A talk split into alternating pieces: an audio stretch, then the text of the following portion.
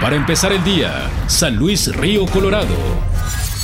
Buenos días, viernes 13 de diciembre, tiempo de la información con Mega Noticias, San Luis Río Colorado.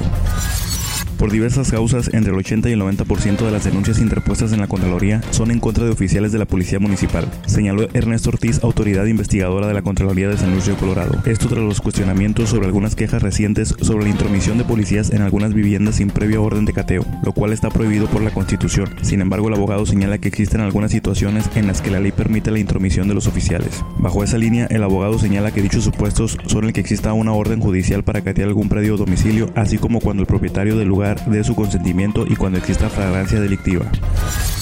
Desde las épocas de campaña del presidente actual en el Río Colorado, Santos González Yescas, sobre la eliminación total del derecho al alumbrado público en los recibos de electricidad, ha pasado más de un año y aún no se han realizado las gestiones sobre cómo reducir o quitar por completo dicho impuesto. El activista Alberto Becerril declara que él ha propuesto en varias ocasiones que si bien dicho recurso es necesario para el ayuntamiento, que solamente se elimine el impuesto a quienes no cuentan con ingresos, ya que en experiencia propia se ha percatado de que existen ciudadanos que cuentan con familiares enfermos o se encuentran en situaciones delicadas que pagar el alumbrado público es pesado para ellos. Con ello, para que la propuesta de la reducción al DAP se lleve a cabo, es necesario que el presidente emita dicha propuesta ante el Cabildo como se establece ante la ley.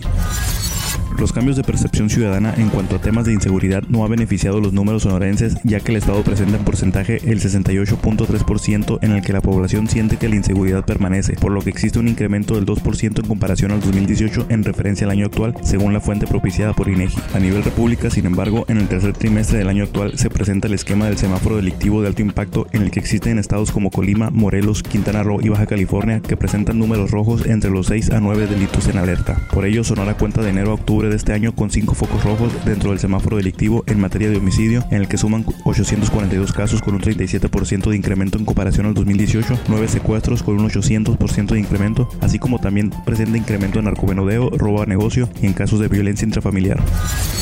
Con la finalidad de proteger a los consumidores de algún abuso por parte de los comerciantes durante estas fechas decembrinas, el titular de la Procuraduría Federal del Consumidor en San Luis Colorado, Leonardo Guillén, dijo que durante estas fechas estarán vigilando a los comerciantes que ofrezcan publicidad engañosa a sus clientes. En ese sentido, el funcionario señaló que durante esta época es muy común que algunos comercios ofrezcan supuestas ofertas que en realidad son un engaño publicitario. Ante esto, señala que es importante que los consumidores lean bien las letras pequeñas en cada oferta y no se dejen engañar con los precios llamativos, ya que en muchas ocasiones estas estrategias de marketing son utilizadas por los comerciantes para atraer atención de los clientes.